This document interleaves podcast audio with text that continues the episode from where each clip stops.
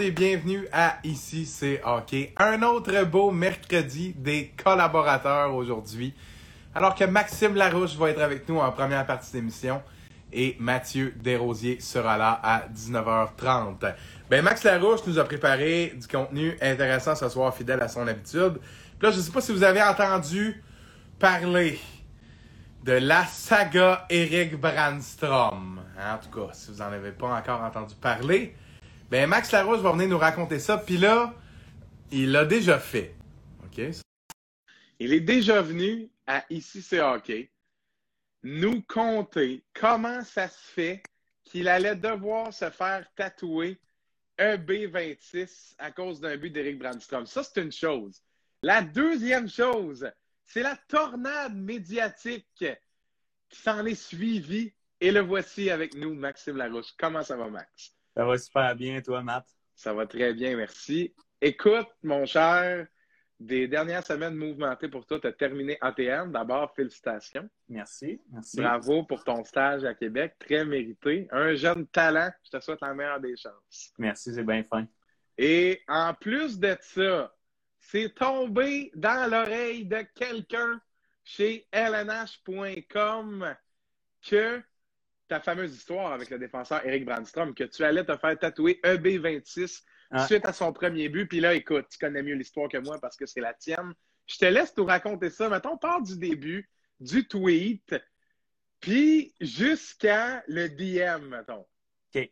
Euh, je vais faire ça rapidement pour le début. Là, euh, on se rappelle euh, le 23 mars dernier, je crois, 23 février dernier, je tweet ici, Eric Brandstrom marque un but ce soir face aux Canadiens. Je me fais tatouer EB26. Là, il marque son fameux but. Et là, ben là, ça se partage un peu, mais je pense que le monde ne pensait pas vraiment que j'allais le faire, on s'entend. Donc, ça a fait une petite tornade sur Twitter. Le monde partageait ça. C'était bien comique, mais le monde ne semblait pas comprendre que moi, j'avais vraiment en tête de le faire. Le monde pensait que je niaisais. Puis non, non, non. Moi, je suis un homme de parole. Là. Je dis que je vais le faire, je vais le faire. Fait que là, c'est ça. Là, je check pour un tatouage. Là, les, salons de tatouage, ben, il faut se dire que c'était achalandé, puis avec les mesures, puis tout, je pense que le, monde peut prendre moins de. Les, tatoueurs peuvent prendre moins de gens et tout. Bref, il y avait un certain délai, et finalement, ben, le rendez-vous allait au 29, au 29 mars, ce qui est lundi passé, en, ouais, lundi, il y a une semaine. Donc là, c'est ça. Et là, je me fais tatouer un B26. Là, je me dis, il faut, que je le mette sur Twitter, hein, sinon les gens ne me croiront pas que je l'ai fait. Je le mets sur Twitter, puis là, ça commence à se partager un petit peu. Puis là, petit à petit, ça commence à se partager un peu plus. Puis à un moment donné, euh, quelqu'un m'envoie l'article du lnh.com mm. sur le tatou, euh, sur le tatouage d'Eric Brandstrom. Puis là, c'est vraiment ça qui a fait que, que ça a parti à ce moment-là sur Twitter. Ça s'est mis à se partager en fou. Euh, il y, a un paquet de sites qui, ont fait des, des articles là-dessus aussi. Euh, là, je reçois, là, il y a quelqu'un qui me texte du journal euh, à Ottawa, euh, c'est le droit, je crois, mm une entrevue téléphonique. Là, on se parle le, lendemain matin, un bel article qui sort là-dessus, super bien écrit. J'ai avec une touche d'humour, je trouvais ça super. le lendemain soir, à la radio Unique FM d'Ottawa, en entrevue live. vraiment, puis, tu, tu, scrollais ton feed Facebook, puis le monde me disait, j'étais écœuré de le voir, ton tatou. ah, je te jure, oui, là. Le lendemain, je, dis à, du monde à l'école, hey, veux-tu voir mon tatou? Il dit non, je t'ai cœuré de le voir, ton tatou, je vois juste ça. Tu sais, c'était pas à ce point-là, mais c'est vrai quand même que c'est un, peu fou ce que ça a fait comme, comme déboulement, comme suite d'événements euh, dans, les médias et tout. Et là, ben, au début, Eric a, a, seulement liké le tweet. Tu sais, j'étais comme, hey, je pense que ça aurait valu un retweet, mais c'est beau. Et là, au, moins, au moins, il a notice, tu sais. Ouais, c'est ça. Au moins, il a vu ça, qu'un jeune fou s'était fait tatouer ses initiales. Une couple d'heures après, ben, il a retweet. Il faut savoir que Brandstrom, là, j'ai l'air un peu creep en disant ça. J'ai l'air de suivre ses réseaux sociaux euh, de ben, près. Tu les suis de près. Ouais, mais c'est ça. Puis là, quand il a retweet, j'étais comme, OK, c'est fou parce que ce gars-là retweet quelque chose à peu près aux 3-4 mois. La dernière chose qu'il avait retweet, c'était il y a trois mois, c'était quelque chose, un article sur son frère Isaac qui joue en Suède. Et euh, ben, c'est ça, j'étais comme, OK, c'est quand même cool. Puis là, le lendemain, c'était-tu le, le surlendemain ou le lendemain matin, j'étais en train de déjeuner, j'étais à table, je me souviens, il était 9 h pile. J'ai reçu une notification. Eric Brandstrom, deux petits points, Hey man, nice tattoo. Là, au début, je, réagis même pas parce que je suis certain que c'est fake. je suis certain que c'est pas un vrai, le vrai Eric Brandstrom. Là, je m'envoie le message, je vois que c'est une photo d'Eric Brandstrom. Je clique, mais c'était lui, Colin. C'est Eric Brandstrom, il écrit Hey, nice tattoo, uh, are you living in Ottawa? Il me demande si, si j'habite à Ottawa. Je dis ben non, j'habite à Québec. Pour, je dis je dis pas pour mon stage, je dis j'habite à Québec. Mm-hmm, mm-hmm. Là, il me dit ah, OK. Puis euh, là, il me, dit, il me demande, euh, il me demande mon adresse pour m'envoyer un jersey. Là, je te crois pas! C'est une primeur, ça, ce soir, parce que sur Twitter, j'ai juste dit qu'il allait m'envoyer un cadeau. Là, je me suis dit, pour Matt, je vais lui laisser la primeur dans son show. Je te crois pas! Donne-moi ton adresse, je vais t'envoyer un jersey. Ah, nice! Fait que, hey, là, mon, le sourire que j'avais, je pense qu'il se sent encore en ce moment, mon sourire, le sourire que j'avais d'en face à ce moment-là. C'est quand qu'il t'a écrit? Aujourd'hui? Non, non, il m'a écrit, euh, ça, c'était comme le lendemain du tatou ou le surlendemain du tatou. Puis t'as gardé le punch. Puis regarde, on voit Steph Huard du Phoenix de Sherbrooke qui écrit Wow, là. Ça, c'est coq, là. That's it, mon Steph. Ben oui, puis écoute, wow, c'est certain. Écoute, là, je t'arrête parce que l'histoire est, trop belle, mais pour ceux qui ne savent pas, c'est pas juste un addon, là. T'as pas choisi un joueur sur la feuille de match puis tu t'es dit, si Max sont premiers dans LNH, non, non, non. Il y a toute une histoire d'amour avec Eric Brandstrom. Max, pensais-tu avoir accès à lui directement? Si ben, rapidement? Ben non, parce que, tu sais, sur Twitter, tu peux pas écrire à quelqu'un qui ne te suit pas. Il fallait vraiment que ce soit lui qui initie le contact, vu que je le suivais. Lui pouvait m'envoyer un message privé, mais moi, je pouvais pas lui parler à Eric Brandstrom. Là. Hey, non, c'est. Puis après ça, on, a, on a continué à jaser un peu, puis euh, j'étais comme. On, jasait. J'étais comme. J'étais en train de jaser avec Eric Brandstrom. Ben, ça, c'est incroyable. Vous, vous disiez quoi, genre? Hein? Vous disiez quoi, genre? Ah, ben, j'ai raconté un peu l'histoire de. Ouais, c'est drôle. Ben oui. des années, je me suis levé le matin, et dit Ah, ça, on il disait merci de croire en moi, puis euh, je trouvais ça super. Ben, c'était écœurant, ça, là. T'as pu lui partager directement cet, amour-là que tu as pour lui? Ouais. Ah non, c'est ça. Puis là, il m'a dit euh, écoute, ça devrait prendre deux, trois semaines à recevoir ça chez moi. Après, je vais l'envoyer chez toi en parlant du Jersey. J'ai tellement hâte de, de recevoir ça. Là je vais dormir avec, je pense. Écoute, il, puis il va sûrement être signé ou ben il, va, il, va, avoir de quoi, mais peut-être même avec un mot. En tout cas, là, je ne vais pas euh, trop te, faire rêver. Tu sais, euh, mon, mon coloc, la semaine passée, me faisait remarquer, il me dit, c'est pas pire, t'as as eu un chandail autographié pour 60$ finalement. Je suis comme, ouais, c'est une façon de le voir. J'ai payé le tatou, puis je me ramasse avec un jersey signé. Ben, même à ça, le 60$ pour un tatou, c'est raisonnable. Ben oui, vraiment. on peut dire que la valeur du tatou est remboursée puis que le chandail, il est carrément gratuit. Ah, ben oui, c'est un cadeau, là. C'est vraiment cool. Ah, non, c'est. J'en reviens pas encore. Je repense à ça, puis ça fait une semaine, puis là, le, tourbillon un peu médiatique est terminé, puis je repense à ça, puis je me dis, Caroline, que ça n'a pas de sens comme histoire. C'est magique. Quelle belle histoire, par exemple. Sérieux, là. C'est magique. Puis même si Eric Branson ne devient pas un super joueur, on ne sait pas ce qu'il va devenir, mais même si ça, ça, va rester toujours une belle histoire. Puis même, pour lui, c'est cool. lui, là, c'est pas, pas un Sidney Crosby. Là. Il doit pas en avoir qui tripe tant que ça sur Eric Branstrom. En fait, je pense pas que quelqu'un tripe autant que moi sur Eric Branstrom. Non, non, je pense pas non plus. Ben, peut-être, tu sais, des mordus, là, en Suède, là, je sais pas, là. Ouais même là, tu sais. Fait que, tu sais, lui, de voir un gars de, de Québec se faire tatouer, euh, lui, il doit se dire, ben voyons donc, c'est bien drôle, ça. Fait que, tu sais, je que c'est vraiment, c'est vraiment une scène comme histoire. Je, me considère tellement chanceux. tu sais, tu sais, quand on dit un gars fait sa chance, là, ça, c'est. Je pouvais pas plus la faire que ça, là, tu sais. Mm. mais en même temps, la chance que ce soit le jour du, du but que je tweete ça, puis qu'après ça, il le voit, puis il décide de m'offrir le jersey. Écoute, écoute c'est incroyable comme histoire. On fait-tu un film? Écoute, le scénario est déjà écrit, là. Ouais, c'est ça que je te réponds. un film de deux heures serait, serait peut-être long un peu. Ou sinon, un kino. T'aurais eu le temps, là, à Jonquière. Ah, ça aurait été ah, parfait pour un bon kino. Ah, j'aurais dit. Seuls les, gens de Jonquière vont pouvoir comprendre ce gag-là. Oui, tout à fait. Mais euh, Max, euh, qu'est-ce qui a été le plus spécial pour toi d'avoir autant d'attention euh, c'est-à-dire les entrevues à la radio, le texte dans le droit. Euh, je crois qu'à Québec aussi, ta station a parlé du fait que, ouais, bon, c'est ça. Euh, est-ce que c'était qu'on parle de ça, étant donné que c'est complètement unlikely, là, pardonnez-moi l'anglicisme, là, mais dans le sens, tu tweets ça quand le gars a quoi, 50 matchs dans la ouais, Je pense que c'est son 40e à peu près. Bon, 40, n'a pas encore marqué contre le Canadien, c'est comme parfait. Ça arrive, écoute, déjà les os que ça arrive sont écœurants.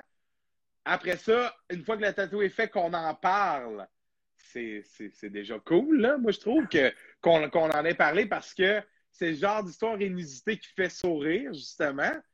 Mais est-ce que le plus spécial, c'est tout ça ou c'est le fait que Brandstrom, un, est au courant, deux, si un jour tu couvres les sénateurs ou peu importe, puis t'arrives tu fais, je sais pas où est le tatou, là, mais ça, il va faire Ah ben c'est toi, mon fan. Il va savoir parfaitement qui tu es. Là. Ouais. Ben, honnêtement, le moment le plus spécial dans tout ça, c'est sûr que le moment où le but a été fait, c'était spécial.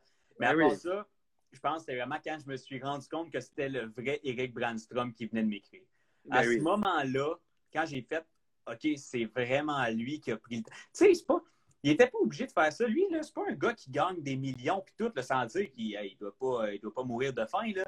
Mais tu sais, de, me payer un jersey puis tout, il n'est pas obligé de faire ça. Là. Lui, en ce moment, il a un salaire de Ligue américaine. Il vient d'arriver en Amérique. Fait que c'est vraiment cool qu'il prenne le temps. Moi, c'est quand je me suis dit, OK, ce gars-là, est vraiment cool. Ce gars-là est vraiment smart. Il prend la peine. Je trouvais ça vraiment super. Puis, tu sais, juste de, de me rappeler les, les, premières fois que je le voyais jouer, puis que je commençais à, à trouver sur lui. Puis là, après ça, me dire, hey, il y a tout ça. C'est quand, Max, hein? C'est quand la première fois que tu le. Ou tu sais, à peu près, là? Ça fait combien de temps? Ben, je te dirais que ça devait être dans le temps des fêtes en 2017. Mettons, il a été repêché au repêchage 2017 de la LNH. Donc, c'était une couple de mois avant ça, quand je commençais vraiment à suivre les espoirs. Puis que là, j'écoutais le, HV, 71 en, Suède, puis que ce, joueur-là m'a vraiment tapé dans l'œil. Fait que, tu sais, c'est de se remonter à, tu sais, ça fait quatre ans de ça, là. Puis aujourd'hui, ça arrive. c'est vraiment Moi, je trouve ça, ce que je retiens de tout ça, c'est juste quatre ans, dans le sens où c'est incroyable que tu te sois déjà rendu à lui. Je veux dire, moi, j'aurais pensé que cet amour-là se serait bâti tranquillement avec sa carrière. Ben écoute, il n'aura pas joué 100 matchs dans LNH, que déjà il va savoir qu'il y a un gars qui s'appelle Max Larouche, qui a son, ses initiales et son numéro de tatoué. Puis pas juste ça, qui, va, qui suit sa carrière, ses médias sociaux au pouce carré, mais pas de manière obsessive. Ouais, ben c'est ça, ça, fait quasiment peur. Non, non, non, non, non, Vraiment, je dis ça de manière sympathique, bien sûr, ah mais non, c'est incroyable que mm. en début de carrière comme ça, tu l'as dit, vient d'arriver en Amérique, qui prend la peine de. Mm. Qu'il remarque, c'est une chose, mais qui prenne la peine de, faire ce contact-là. C'est très cool. Non, vraiment, je trouvais ça. Très belle histoire, très, très belle histoire. Puis euh, écoute, j'ai hâte que tu nous le montres. On sent que ton prochain segment, tu vas le faire avec un chandail rouge. Ça va être le rouge. Ben oui, c'est clair. Mais j'ai hâte de voir ça va être quel chandail. Là, là c'est ça qui va être une surprise aussi. Là il y en a des. Est-ce que ça va être le chandail Reverse Retro des Sens? Est-ce que ça. C'est ça que j'ai hâte de voir. Le Ils sont local, tous beaux, là. Ça va être une surprise. Oui, ben oui, bon, à suivre. Mais euh, belle, belle surprise à venir dans la ah. poste. Ah, j'ai bien hâte. Je te fais la promesse que le prochain, ici, c'est hockey. Si bien sûr j'ai reçu le jersey, je le fais avec. Ben oui, écoute, j'en en espère pas moins. J'ai hâte de voir ça. c'est comme un peu un, un running gag parce que ça fitait avec le début, ton premier passage à l'émission. Il y avait un, déroulement euh, qui, suivait l'histoire. Même chose lors de ton deuxième passage. Bon, ben, puis on va conclure la boucle avec le cadeau. Bien hâte de voir s'il y a une signature ou quelque chose. Puis là, Max, ta chronique, ça s'appelle Les Young Guns. C'est pas pour rien. Euh, parce que là, tu veux nous parler d'une question qui suscite les réactions dans la LGMQ. Ben, je n'est pas une question qu'on aborde souvent, mais je pense qu'il y aura plusieurs points de vue par rapport à ça. Et tu es prêt à énoncer quelque chose, toi? Tu dis que les équipes qui se sont montées des clubs, qui ont des clubs avec plusieurs joueurs vedettes, exemple, ton club, les Foreurs de Val d'Or, ont, c'est plus difficile pour eux en séries éliminatoires. là, je ne sais pas si je, je dis bien la chose. Je te laisse nous préciser tout ça. Ce qui, ce qui vient, tu sais, le début des séries, le format, on va le rappeler aux gens rapidement, là, euh, assez rapidement parce que, tu sais, euh, c'est un peu complexe, puis je vais dire rapidement. Première ronde, euh, qui, en fait la, qualification, ben là, les Foreurs n'en font même pas partie. Les, meilleures équipes au classement ne sont même pas là. En fait, ça va être. En fait, là, c'est censé être un 3 de 5, mais là, avec le report des séries, des cas de COVID, ça va peut-être être même un 2 de 3. C'est pas évident, ça, hein, mon Dieu. Peut-être que le format va changer au complet aussi. Peut-être que ce qu'on fait en ce moment, là, va servir absolument rien. On le fait quand même parce que pour le moment, ben, c'est ça qui est ça. Donc là, ça, ça, reste des séries normales. Les équipes qui ont fini au sommet de leur classement, de leur division, ben eux, ces équipes-là, ben, en ce moment, on, leur baille, ne participent pas à cette ronde de qualification-là.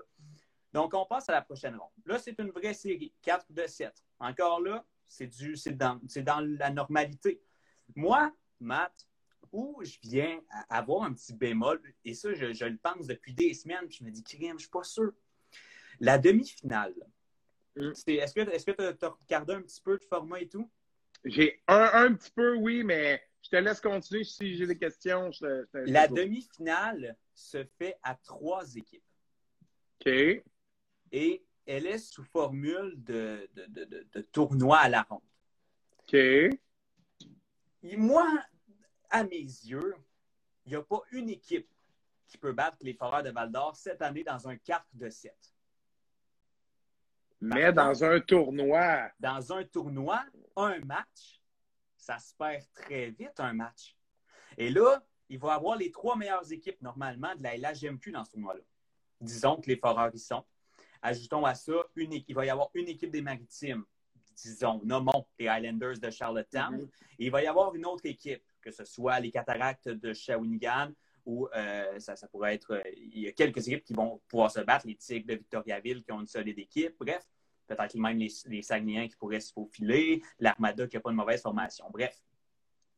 Les Highlanders, là, est-ce, est que, tu me demandes, est-ce que les Highlanders pourraient battre les Foreurs de Val d'Or sur un match? Ben oui.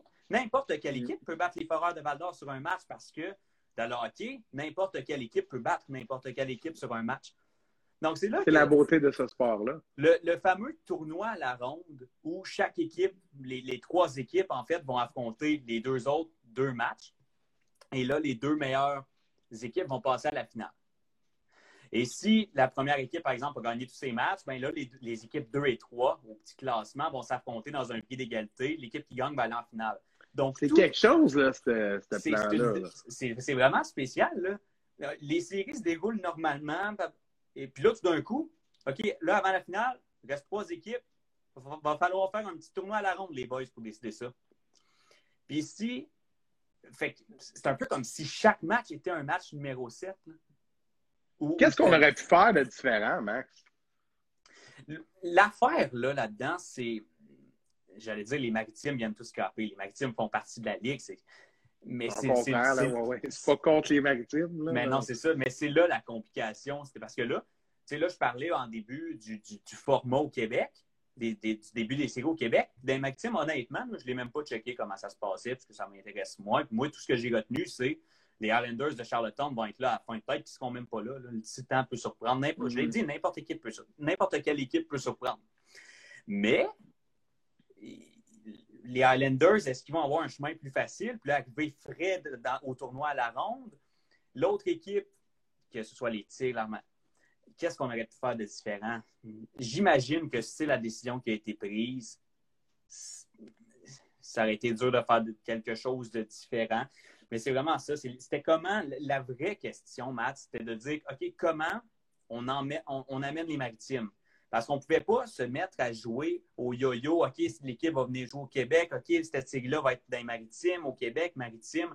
Les gouvernements n'auraient jamais laissé passer ça. Mm-hmm. Le défi, c'était de présenter un plan qui allait passer à la santé publique du Québec, qui allait passer aux santé publiques des maritimes. Et là, c'était surtout là la difficulté. J'imagine que ce n'est pas le premier plan qu'on a présenté. Mais regarde, là, c'est ça. Donc là, ça va être aux équipes de clutcher. Mais là, dans les maritimes, ça a joué plus que, qu'au Québec. Là. Ils ont joué ben, plus de matchs, ça été moins interrompu. Ben, ça, dépend des équipes encore. Là, il, y a, plusieurs provinces. C'est comme au Québec un peu, c'était plusieurs régions. Au début de l'année, les foreurs jouaient tout le temps contre les Huskies. Puis pendant ce temps-là, il y a des, les foreurs, je pense qu'à un moment donné, on était rendu à 20 matchs de jouer. Il y a des équipes qui en avaient joué 3-4. Les Maritimes, à un moment donné, je pense, les Wildcats, je pense qu'ils ont été arrêtés longtemps. Ouais, ouais. Donc, c'est un peu la difficulté un peu partout au Québec, ben, un peu partout, en fait, dans la LHJMQ. De, ça, ça, a été ça tout au long de la saison, la difficulté de s'assurer que toutes les équipes puissent jouer un certain nombre de matchs. Et là, en série, ben là, ça, va être autre chose. J'imagine qu'on. En fait, tout va être joué dans des bulles. On s'entend, ça, c'est même mm-hmm. plus une question. Ça va être la formule de bulle, ou comme l'appelle la, la, GMQ, la formule d'environnement protégé. Mais là, c'est ça. C'était ça demander euh, est-ce qu'on amène les maritimes dans l'environnement protégé du Québec au début des séries, puis on, fait toutes les. Parce que la formule la plus simple, vraiment sur papier, on enlève tout, on enlève les coûts, on enlève. Ça aurait été d'amener tout le monde dans une bulle, comme l'avait fait la LNH la saison passée. Mm-hmm. Ça aurait été ça la formule qui aurait le mieux fonctionné pour faire des séries le plus normales possible. Mais là, tu ne pouvais pas dire, OK, on amène les 18 équipes de la LHMQ dans une bulle au centre Vidéotron. Les équipes, un peu comme la, la LNH l'avait fait à Edmonton, à Toronto l'année passée, les équipes qui quitteront quand ils seront éliminés. Puis l'équipe qui sera en finale, ben, elle aura été là de début avril à fin mai. Tu ne pouvais pas faire ça. La LHMQ n'a pas les moyens de faire ça. Puis les jeunes, tu ne peux pas tu presque de la prison, là. C'est ça. Tu sais, les joueurs de la LNH sont payés des millions. Tu... Mm. Regarde, ils le font, là. C'est leur travail, tu sais, c'est vraiment leur vie. Exact. Les jeunes joueurs vont à l'école, ont de l'école, ont des études. Tu ne pouvais pas faire ça aux jeunes joueurs. C'était impensable comme scénario. Est-ce que, est que, ça a été réfléchi? J'ai aucune idée. Est-ce que, est -ce, que ça a vraiment été sur la table comme scénario? Je ne sais pas. Moi, tout ce que je dis, c'est que ça aurait été euh, la formule la plus simple, mais la plus coûteuse aussi. Donc là, j'imagine que ça a été de faire la balance un petit peu entre santé mentale des joueurs, les coûts, ce mm. qui, pratiquement, niveau hockey, va permettre aux, fans de s'y plaire, de retrouver quelque chose qui ressemble à des séries. Puis là, je pense que c'est un peu ça le compromis qu'on a fait. Tu sais, j'en ai parlé. La, première ronde, en fait, la ronde de qualification, c'est des vraies séries, c'est des 3 de 5. Mm. Ensuite, tu as un 4 de 7 donc, ça, ressemble à des vraies séries. Moi, le, vraiment, le bémol, c'est le mot que j'utilise. C'est arrives à un moment donné. Au tournoi, au tournoi à la ronde, que là, c'est le fait c'est une demi-finale, il y a trois équipes. Juste là, c'est tellement étrange. Tu sais, une équipe va peut-être jouer à un certain moment en sachant qu'elle est éliminée. J'imagine que la, la va éliminer ce, ce match-là, en fait, si ça arrive pour des raisons évidentes. Mais c'est vraiment, c'est spécial. Mais tout est spécial. Regarde, on va être content d'avoir des séries. Moi, le point, puis c'est le point que je voulais amener, je le répète, n'importe quelle équipe peut battre n'importe quelle équipe sur un match. Donc, les Foreurs de Val d'Or, même si moi je suis convaincu qu'il n'y a pas une équipe qui battait cette équipe-là sur un 4 de 7, sur un match, who knows? Mm. On ne sait pas écoute, est-ce que ça va crier? Là, on va aller à la question de, notre ami Danick Martineau juste après, mais avant, je veux conclure là-dessus en te posant la question qui tue, en fait, par rapport à ça. Est-ce que ça va crier à la fausse coupe? Parce que là, le scénario qu'on s'imagine, les Foreurs arrivent contre une équipe qui, sur papier, est moins bonne. Je prends les Foreurs comme exemple parce qu'ils ont une très bonne équipe. Perdre un match où ça va pas bien, le gardien ne se présente pas, peu importe un match où ils dominent la rondelle en pas, puis ça arrive des matchs comme ça. Non, c'est ça. Puis, pouf, sont éliminés et, l'autre équipe gagne la coupe. Est-ce que est-ce qu'on va dire. Tu sais, les, commentaires vont être là? Comprends-tu ce que je veux dire? Tu sais, l'an dernier, quand la, LNH a fait une Coupe Stanley, je pense pas qu'on a fait. Ça, c'est la Coupe COVID. les séries ont été chaudement disputées, même pas de fans.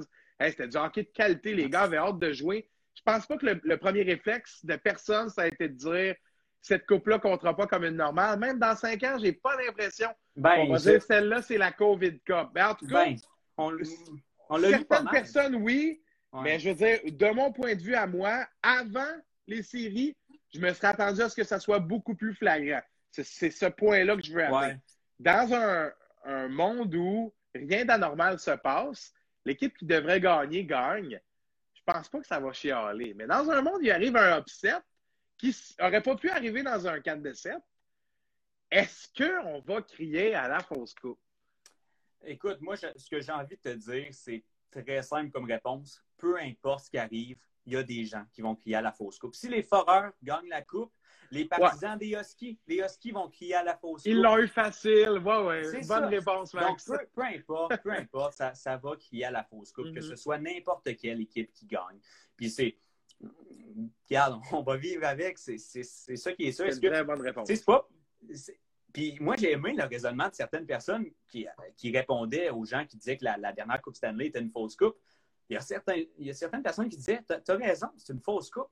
Ça a été la plus dure de l'histoire à gagner. Oui, c'est ça.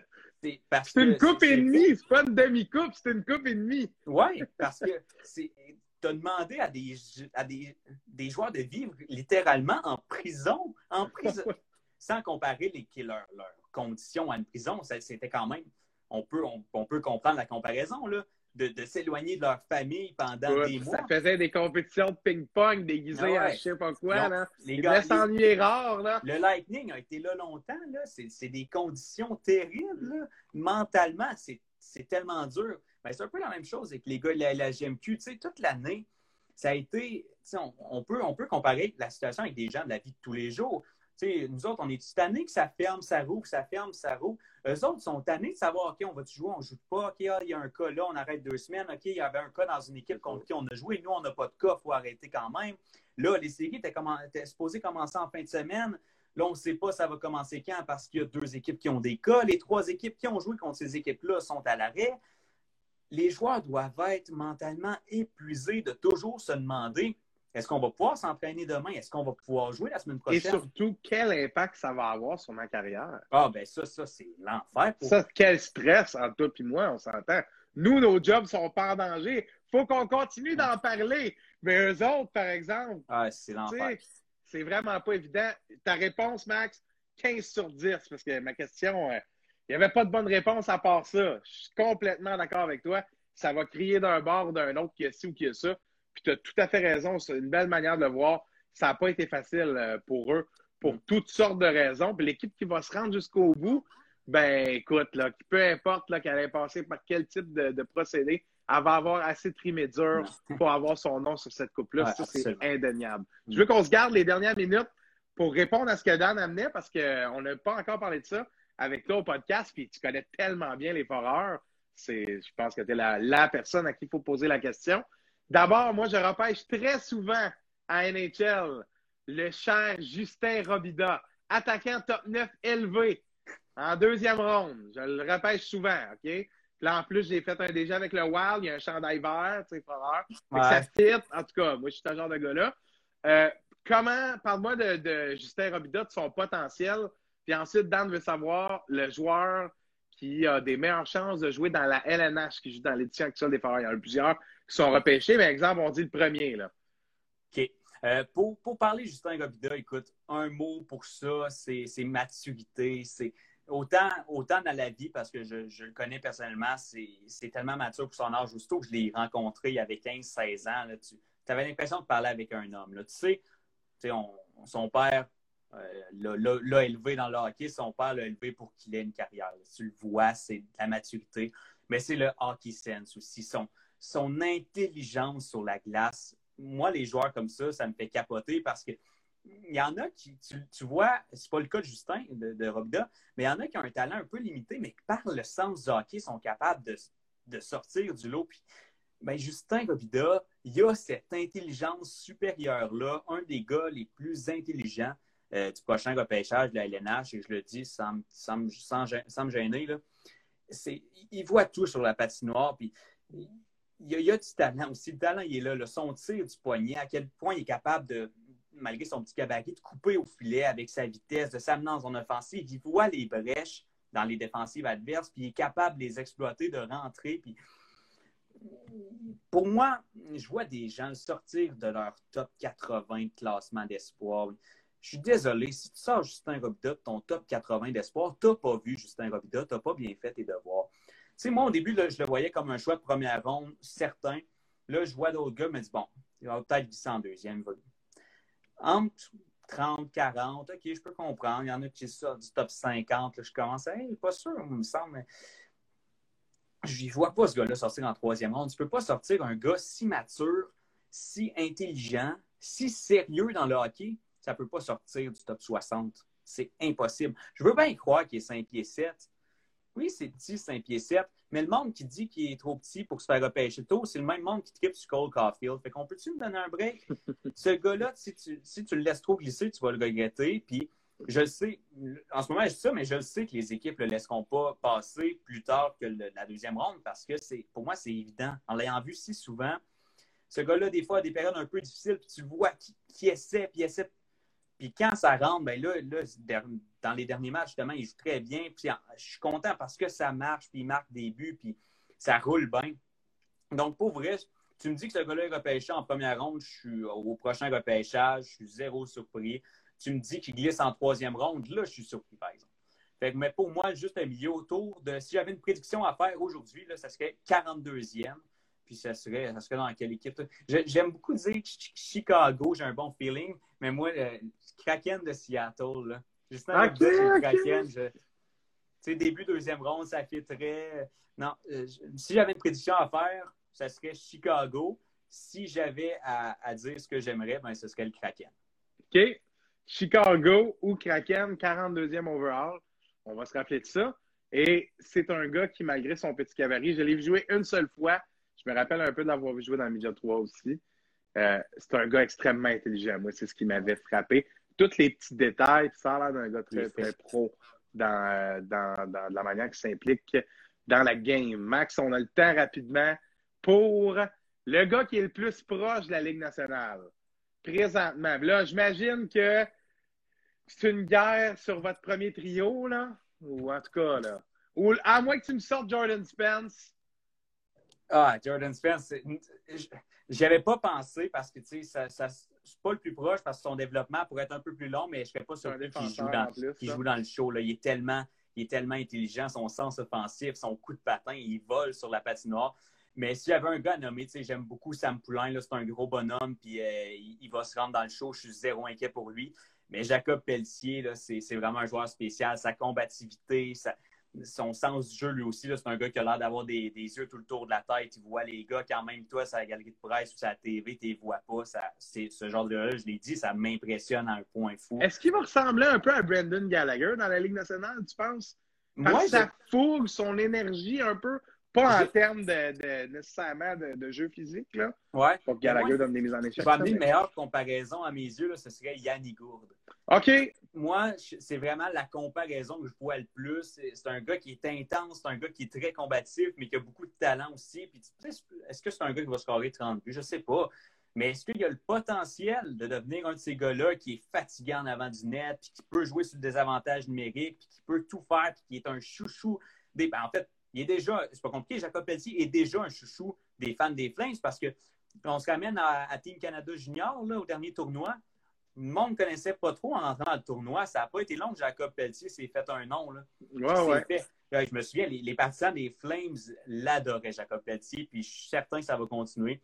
Donc, je pense qu'il va avoir un impact dans l'NH dès l'année prochaine. Puis les Flames, en ce moment, ça cherche un peu une, une identité. Là. Ben, genre de joueur qui va en amener. Là. Jacob Pelletier va amener de l'identité chez les Flames, mais Sam Poulain aussi, c'est un joueur assez spécial. Puis euh, rapidement, là, Maxime Kajkovic, est-ce qu'il est va se rendre dans la LNH? Encore une fois, la, réponse que je donnerais, c'est je ne le sais pas, mais il y a le potentiel de devenir un attaquant top 6 et le lancer de ce gars-là, le flair offensif de ce gars-là, pas de doute pour moi, ça a le potentiel d'être un attaquant top 6 LNH. Et on connaît le Lightning de Tampa Bay. Ça sait développer des joueurs de hockey, donc je ne serais pas surpris de voir Maxime Kaikovic dans Ça sent, euh, ça sent la surprise de ce côté-là parce que c'est un joueur qu'on connaît, qui est répertorié, mais qui passe un peu en dessous du radar, j'ai l'impression. C'est vraiment un bon joueur de hockey. Là. ouais, ouais, c'est tout un joueur. C'est vraiment un bon joueur de hockey. Un talent, tu parles de talent brut, là. C'est peut-être. Est-ce que est-ce que je dis ça? C'est peut-être le plus beau talent brut chez les Foreurs en ce moment. Tu oh, de talent. Ça, c'est quelque chose, là? Ah, c'est tout un talent de joueur de hockey. Puis en plus, on a même le stamp approval de notre ami Martineau. Bon, Très ben, satisfait des réponses. Excellent travail, comme à chaque fois, mon cher Maxime Larouche. C'est un plaisir de faire ça avec toi. Tu es super bon, Max. On n'avait pas de notes aujourd'hui. On s'est préparé avant avec tes, petits sujets. Puis euh, écoute, un peu comme la dernière fois, ça y va comme dans du beurre. Très intéressant. Puis, euh, petite mention à nouveau. Montre-nous donc ton tatou. Ok, je vais faire ça un peu. Là. Faut que j'enlève mon sel du case. Euh, hey, là, comment je vais montrer ça? C'est le bordel, je m'excuse. Est-ce qu'on le voit? Caroline, je vais mettre ça sur mon lit. Est-ce qu'on le voit, là? Ben oui, on le voit. Eh c'est bon, c'est bon. Je suis content en plus qu'on puisse le voir. Les gens qui vont réécouter le, la ah, vidéo, ça. va avoir valu la peine d'attendre jusqu'à la fin. Ouais. bon travail, Max. On se reparle très bientôt. Keep it up. Puis bon stage, profite-en. Ah ouais, merci, mon chum. Salut. Yes, salut. Attention à toi. C'était Maxime Larouche qui est venu nous faire son segment. Son segment. C'est quoi, donc? Son segment. Les kids, les. Appelez-moi le don, là. Dans le chat, là. Le nom de son segment. Maxime Larouche. Les Young Guns. Ah, c'est ça le nom. Qui est venu nous faire son segment, les Young Guns. Toujours très intéressant. Merci à notre ami Danick Martineau qui a interagi avec nous dans le chat. Ça nous a permis de dévier un peu sur les sujets qu'on avait prévus. Max qui nous a un peu parlé de Justin Robida et de son potentiel futur pour la Ligue nationale, un gars très sérieux dans son euh, travail hockey et autres, ainsi que le joueur le plus près de la LNH pour lui chez les Foreurs de Val d'Or. On n'a pas eu de réponse claire, là, parce qu'il y a plusieurs gars, je pense à Jacob Pelletier, là, qui semblait être la réponse, mais tu sais, Samuel Poulain semblait pas loin non plus. En tout cas, les Young Guns chez les Foreurs, il y en a plusieurs. Ça tombe-tu bien, le gars qui fait sa chronique de Young Guns? À ICC Hockey? Ben, c'est un gars qui travaille pour les Foreurs. Hein? Nous autres, on fait des liens. Merci, Dan, pour les commentaires sur la coupe de cheveux. Tu as vraiment été euh, le gars qui a carry le chat dans cette euh, première euh, et entrevue, donc sur le premier segment de collaborateurs. Et on se retrouve avec Mathieu Desrosiers dans une minute seulement qui vient nous parler un peu des sortes de Buffalo. Ailleurs, ça va pas bien. Ils ont gagné hier, mais ça va pas bien du tout. Et des Penguins de Pittsburgh, eux, autres, oui, dis-je bien, vont très bien. Et c'est son club au Doc Mathieu Desrosiers. On s'en reparle dans une minute.